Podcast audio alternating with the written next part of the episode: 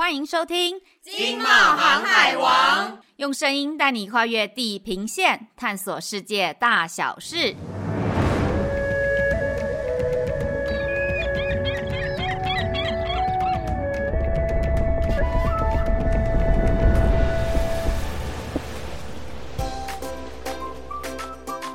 各位听众朋友，大家好，我是心如。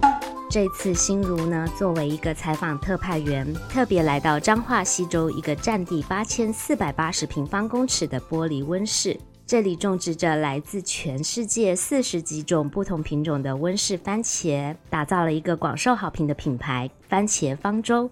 今天我们要来采访的这一位温室栽培精致农业专家，他十年磨一剑。潜心铺路，要打破台湾疫区外销限制，把温室蔬果销往日本、韩国市场。我们就邀请到了乔伊登公司的总经理郭能真先生来跟我们分享一下生鲜农产外销的一个国际梦。我们都知道呢，温室栽培并不是一件很容易的事情，但是郭总义无反顾地选择了一条不好走的道路，目标就是要打开生鲜蔬果的国际市场。今天很荣幸来到郭总的这个荷兰防风型玻璃温室，那在我眼前呢，也看到很多五颜六色的番茄哦。郭总稍早的时候有跟我说，这里大部分呢都是种植着日本的品种，那也有少部分的荷兰串番茄。首先，我们就来跟郭总聊一聊。郭总大概是什么时候种这个彩色番茄的呢？实际上，我们彩色番茄系列应该是算一六年的，等于现在一六、一七、一八、一九、二零、二一、二二，七年多，大概是可以说是一六年开始推出，就是这个彩色番茄系列。那到了一八年的时候开始加入花胡瓜，二零年的时候加入甜椒，所以现在是逐步的从番茄、花胡瓜、甜椒。这个途径呢也很简单，就是国外的这个温室蔬果的农企业，大概都是番茄或者甜椒起家，当第一个进入的产品，那最后就是这三个都有，那后续才会加入莴苣 lettuce，那再来如果 lettuce 它也稳定了，就会开始出现一些草莓、蓝莓一些莓果、麝丝莓果类。那我们的途径就是在学国外的企业，是在台湾，其实种番茄的农户应该也还蛮多的哦。品牌经营上面，郭总就您到欧洲去考察完之后，为什么会想要选择种番茄来作为一个主力商品呢？那我们要怎么样让这个产品在市场上能够创造差异性，并且能够提高产品的品牌价值呢？好，在欧洲很多比较小的农户，他可能只要种个。番茄，它就可以养家活口。但在台湾，我们等于是露天的也会跟我竞争嘛。冬天的时候，它也是我的竞争者，因为露天它就有采出了。所以竞争者总说，我一定要走出不一样的呈现方式，所以才可以得到市场清楚明确的定位。所以我们回到刚刚讲，成立的那当下的一个精神轴线，就是台湾温室蔬果的顶尖品牌。那、啊、其实顶尖品牌当初埋下的一个伏笔就是很简单的，就是说其他邻近国家要来跟你买的时候，你有一个顶尖品牌可以卖给他。就像你去买德国车的时候，你一定是双 B 或者奥迪，所以你要先让自己变成顶尖品牌，那人家知道你能做什么样的品质跟什么样规格的产品，那人家来跟你买的时候才有一个很直接要找寻的标的。哦，所以就这样子，从定义开始，一六年走入彩色番茄的系列。那串番茄一开始种那些都一直保持住，因为那个都有一定的客户，那都一直保持住有生产，只是比例越来越低。那种这个日系的彩色番茄的比例越来越高。像我们现在这些串番茄，就是一些通路跟餐厅会买，所以我们种的比例已经越来越低。那彩色番茄算是从一六年开始就一直持续增加面积，那花胡瓜也是持续增加，那甜椒就慢慢的在增加中。这是迷你椒，那是甜心椒，这个都可以直接拿起来这样吃。所以我们就从品牌，从精神的建立到中心思想的建立，到成立这个品牌的。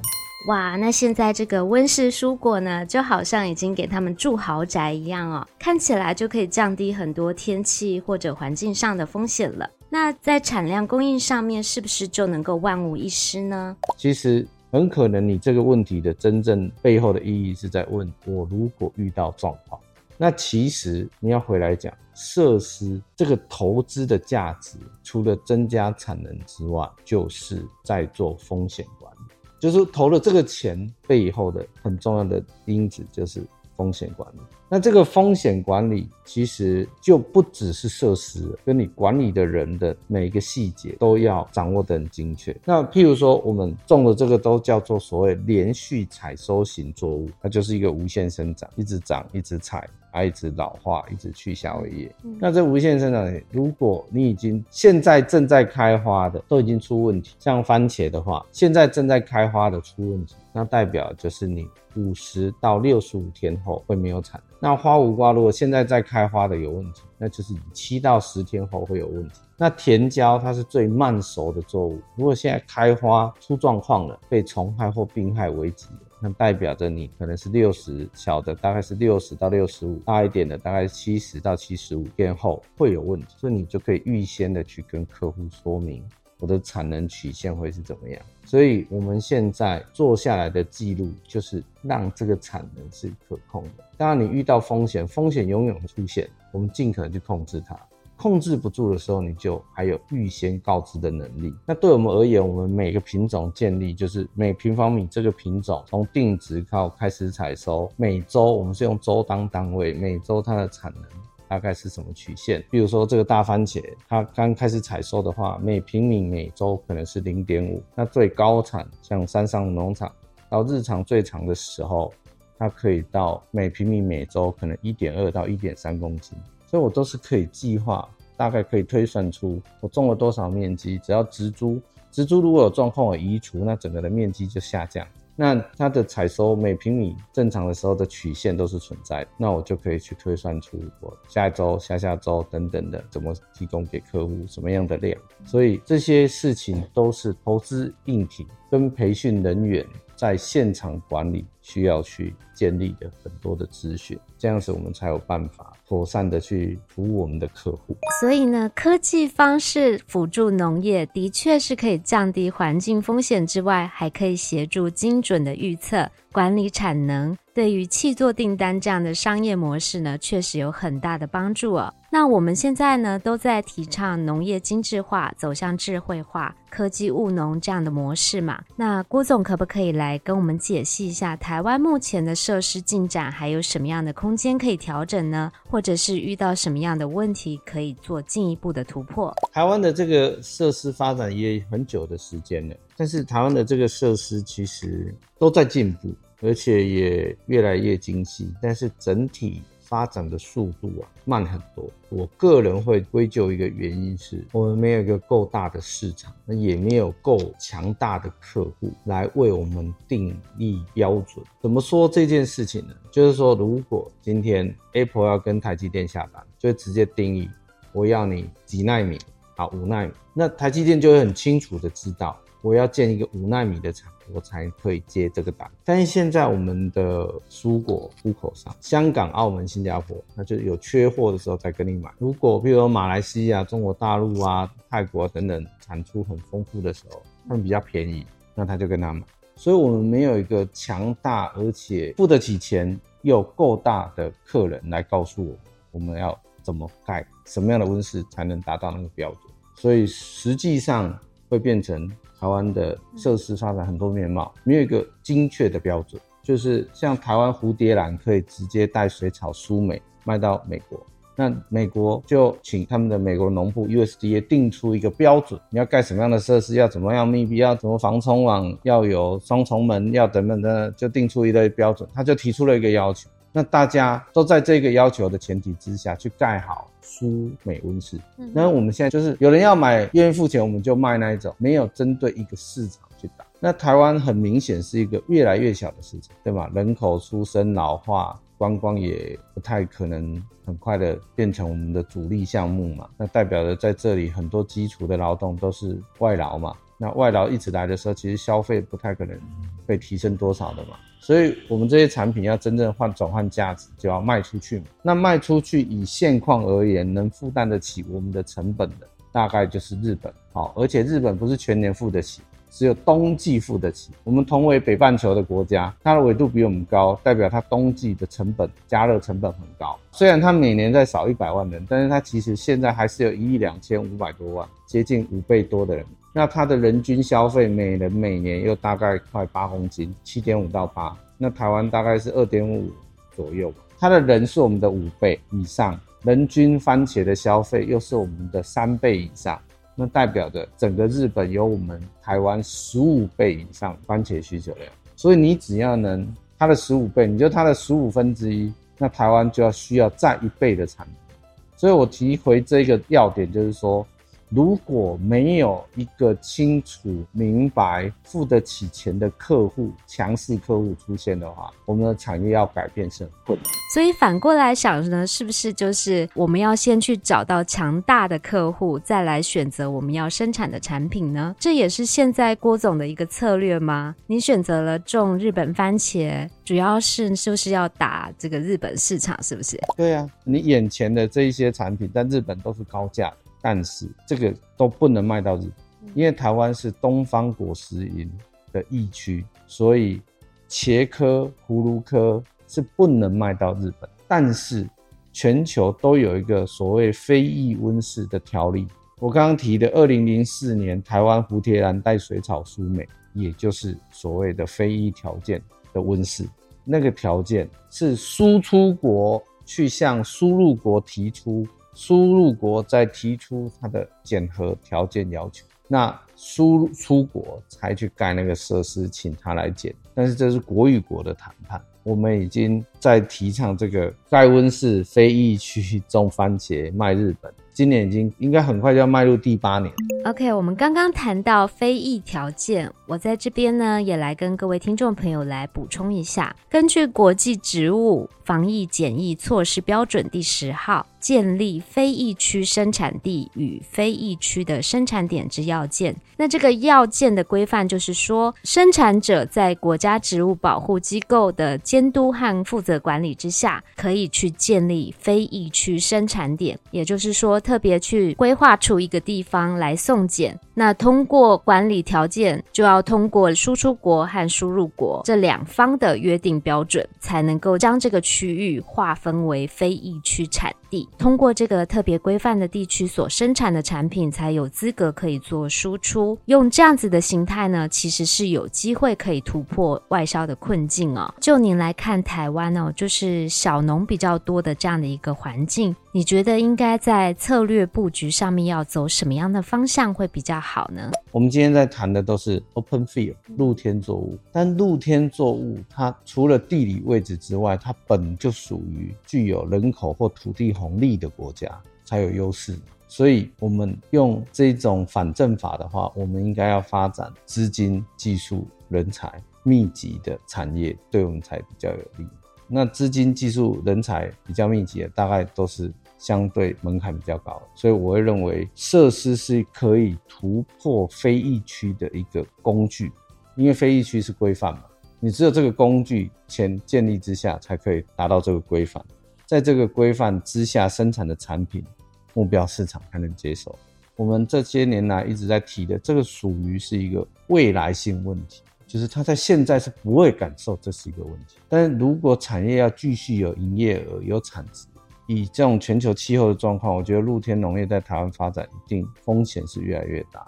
我们就把土地跟人口红利这件事情先不谈的话，露天农业本来就是那种极大量化的国家，是容易去操盘成功的。那我们这种都是小农体制的，应该要走入更精致、更高门槛的生产要求，要让资金、技术、人才都能进来。这样子，我们才能保在风险可控的位置，那未来的产业才会变成有价值。如果农产业一直是国安需求必然要存在的一个项目的话，那我们要怎么让它在国安的概念以外，还能可以有正常的经济价值存在？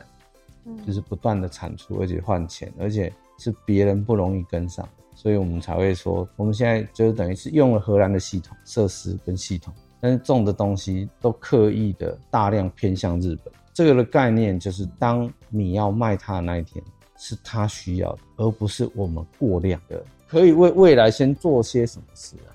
我们就想办法先把这个基本功做好，设施投资虽然是投资，但是管理好风险，生产流程符合国际规范，哪一天它验证都是可以符合的。那符合之后，产品又是它本来就在消费的。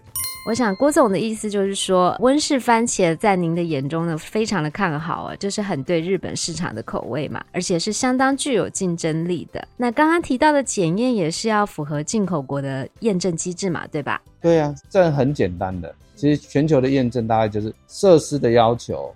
动线的规划、操作流程的执行跟被记录，甚至耳后这种虫害的监测，因为他担心的是果实蝇、挖石蝇嘛，这监测都可以做数位化或者影像的，或者甚至上区块链，让它及时，而且它确认这个资讯是不得被修正的。如果你产业聚集到某种程度，甚至它是不是可以派检疫官来这边巡场？我们重点就是要让产业可以放大。那现在。很清楚的，同为北半球的我们，跟日本来看的话，我们在冬季生产这个的成本是远远有优势可以卖给他。所以就他的立场而言，当然他也会有保护他们本国农民的想法。但是很鲜明的就是，如果是一样的品种，日本的品种，一样的品质，更低的单价，我想它的市场消费者一定是希望。就像日本也有种香蕉啊，九州也有香蕉啊。但为什么日本可能我不知道实际的数字，可能八十或者九十几 percent 的香蕉都是进口的？那未来是不是有机会，我们也是用这种方式来帮他代工生产呢？反正重点就是我们有什么竞争力，让客户看到价值。商业世界的思维逻辑很简单的嘛，我的竞争力是对他有价值，那我们就客观的看一个有竞争力的市场。像日本的超市，大概随便一家超市都会有二三十种番茄，跟他就他们的人均消费跟他的人口数可以算转换出它的总需求量。对啊，我们就去占它一个五 percent 十 percent，对台湾来讲都是一个莫大的改变，而且我们就在那一段时间就好，所以是很可以去做的。那甚至连到了十一二月的南韩，我们也可以赚它一些钱，因为它也是极冷。所以番茄方舟在定位上面就是走中高端市场的一个方向，包含品种的选择也都是选择台湾没有的品种嘛，算是一种逆向思维的操作。哎，也就是说呢，以市场面回推为产线的一种选择，对吧？对啊，因为为什么我们要做一个台湾农民都不做的？我们一八年对外开始大力推番茄方舟这一件事情。就是要让它的品牌是出现在整个温室蔬果的高档的位置。那高档的位置，你你现在我去种，跟农民都一样，你很难凸显。所以我要种，他们都不种，包含从种子的进口到我们去签这个代理等等的，都是要花很多的钱。维护住这个品种，就是在我们这边销售，它专供给我，那我才可以一直在这市场只提供这样子的产品。所以这个在蔬果这种顶尖消费的那个份额啊，其实就在那里而已。那有一些达人级啊的这种农民种的很甜的蔬果等等，很棒的蔬果，那个区块是我的这种产品没办法跟他打的。那个是它本来就存在它的位置，像网纹洋香瓜啊，或者是极甜的那种小番茄等等，那个就是它存在的圈子。那整个市场是越来越弱化，那这个份额可能会缩小一点，但还是在那。但我觉得富人层还是富人层，我觉得那一块的变化不会太大，所以我一定要试着出口。像这种甜椒，日本的市场有七十 percent。是被南韩攻占，但南韩是国家的政策加上专区，让整体的很集约的生产，让投资很有效，让管理也很有效，让成本降下来去打日本市场。那郭总你怎么看中国大陆呢？它是属于潜在市场还是潜在的竞争对手呢？可能不能忽略，中国也博爱学习回来这事，所以它也在进步。所以如果我们不先去布这个局，当中国突破去卖日本的那一天，我们机会就很渺茫。只是说你不去做，我们就是长这样而已。别人的进步，我们是阻止不了。那我们如何保持进步？进步最大的来源就是一个买得起单的客户啊。所以只有一起突破，去达成外销的那个目标，才是很容易去解决现代产业的困境。所以你看哦，很很多人很喜欢举一个例子啊，爱因斯坦讲说。真正能解决问题的往往是另外一个层次的思考。所以就是我们不能一直思考在你眼前的东西要怎么卖出。但如果你把这整个问题的本质想清楚的时候，是要去想整个产业的结构应该怎么调整，走往哪里，未来的农人才有活下来的基础。但是我要知道我的路要走往哪里，要怎么走下去。啊，当然这个就是要一直去推嘛。那我们还是会保持我们进步，我们还是会往下一个生菜场等等一个一个弄。把它变成像我们预期的顶尖温室蔬果品牌的公司，那也一样丰富了这些产品。是，所以郭总，你觉得现在哦，像你们这样的一个农企业，在辅导农业转型上面是扮演什么样的角色？还有主要努力的目标是什么呢？放大复制，对吗？嗯、我现在把品牌就是我一样是麻雀。但我五脏俱全，这一种全球这样子的温室蔬果的公司长这样。那我不断的在数位化建立硬体的需求、执行的流程、品种的资讯、怎么产出等等，这叫内部复制的能量。那未来才能够。